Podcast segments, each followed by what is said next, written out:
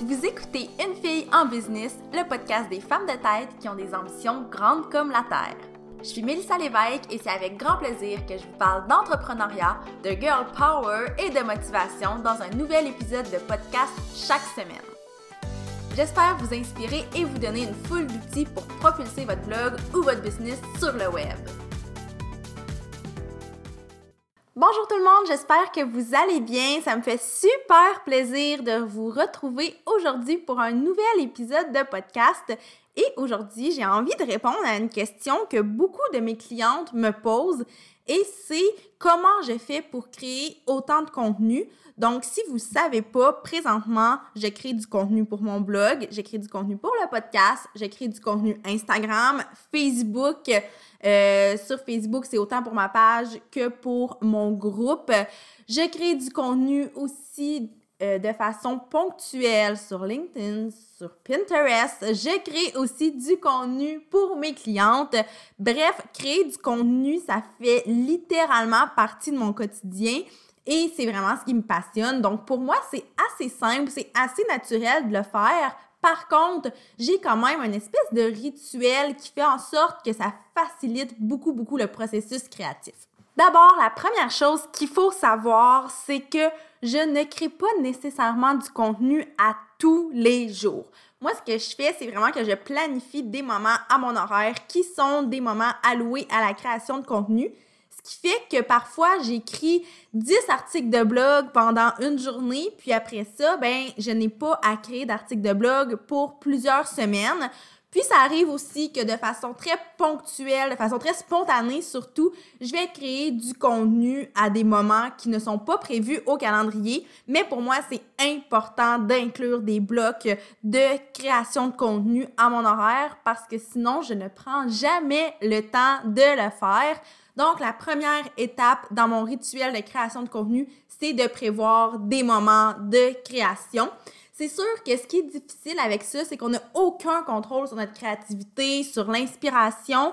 Donc, ça arrive qu'il y a des moments de créativité qui vont venir à des moments imprévus, comme je disais tantôt, mais en général, quand je planifie à l'avance des moments de création de contenu à mon horaire et que toute la semaine, je vois que ce moment-là s'en vient, généralement rendu à ce moment-là, je suis super créative et j'ai déjà plein de belles idées. D'ailleurs, une des choses qui fait en sorte que c'est facile pour moi de devenir créative dans ces périodes-là qui sont vraiment bloquées à mon agenda, c'est l'espèce d'ambiance que je me crée à chaque fois et qui envoie un espèce de signal à mon cerveau comme quoi, avec cette ambiance-là, ça signifie que c'est le moment de créer.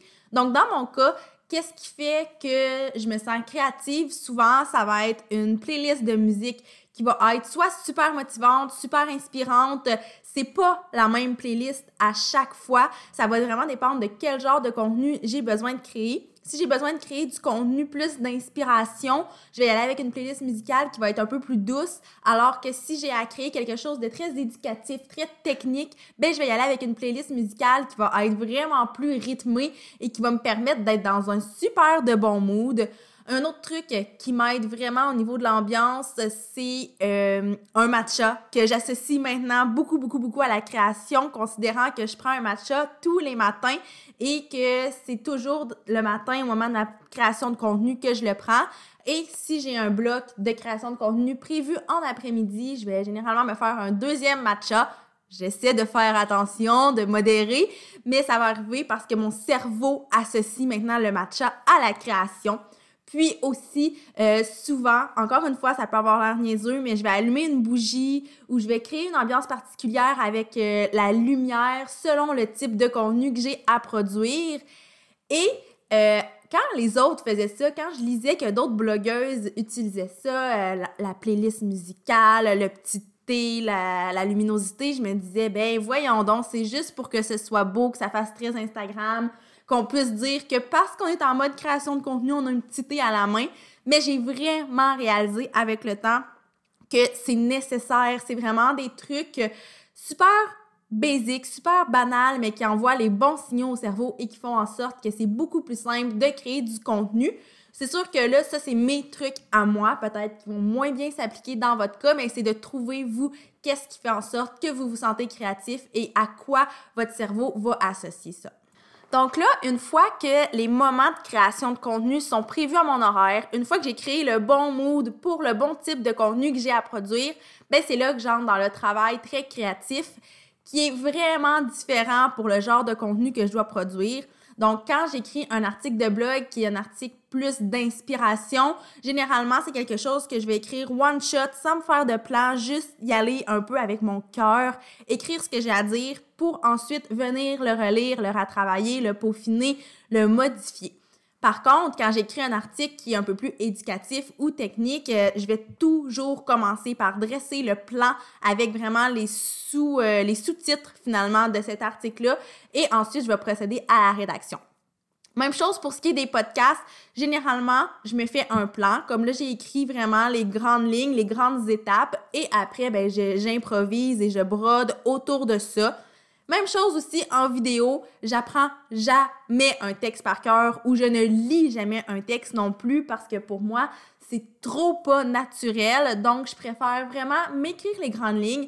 Ça va arriver que quand j'ai des vidéos ou plutôt des formations euh, virtuelles à enregistrer, que je vais vraiment écrire un texte, littéralement, mais c'est vraiment pas pour l'apprendre par cœur, c'est surtout pour mettre en face, en mots très clairs, que je veux dire, puis après ça, je fais juste le relire pour me le rentrer dans la tête et une fois que je procède à l'enregistrement, je vais le résumer dans mes propres mots. Aussi pour la création visuelle, donc tout ce qui est photo, généralement, c'est ce que je fais, c'est que je me planifie des moments où je vais faire toutes les photos que j'ai à faire pour le mois, considérant que j'adore faire de la photo, mais que je suis souvent seule pour le faire et que ça me prend relativement du temps, ça me prend de l'inspiration. Donc, au lieu de ressortir tout mon setup de caméra, d'éclairage, de trépied à chaque fois, je le fais une fois dans un mois ou deux fois pour faire du contenu euh, de masse, si on veut. Ensuite, dans mon processus de création de contenu, ben là, je vais aller dans ce qui,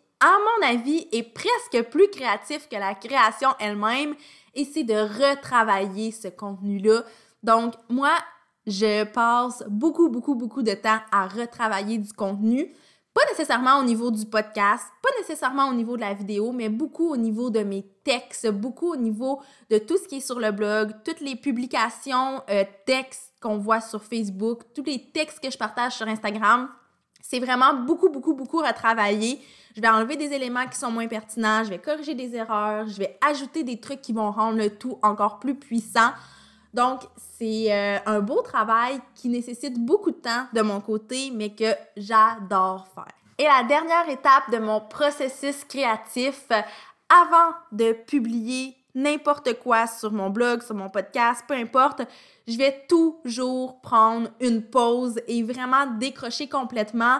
Parfois, ça va être en travaillant sur d'autres projets, en faisant d'autres types de tâches, mais parfois, ça va aussi être de juste aller écouter une série sur Netflix, ça va être d'aller lire un livre, d'aller prendre une marche parce que la création de contenu, c'est tellement demandant. Puis ça me permet de laisser mes textes euh, ou mes contenus quelconques reposer pour ensuite revenir, les relire et faire euh, une dernière révision de tout ça pour ensuite mettre ça en ligne sur la plateforme appropriée. Alors voilà, aussi simple que ça la création de contenu chez moi. C'est sûr que là, je vous dis ça comme si c'était toujours beau, toujours facile, mais ça nécessite une énergie vraiment particulière, ça nécessite, beaucoup de temps, mais c'est tellement tripant quand on aime ça, quand on trouve aussi euh, l'ambiance à créer autour de la création de contenu, ça devient vraiment un rituel et c'est très, très, très tripant. Et d'ailleurs, pour vous aider dans votre création de contenu, j'ai envie de vous donner encore plus de ressources, encore plus d'outils. Et peut-être que vous avez vu passer ça sur les médias sociaux, mais il y a quelques jours, j'ai lancé ce qu'on appelle la trousse 2019 qui comprend 12 outils auxquels vous pouvez accéder de façon 100% gratuite.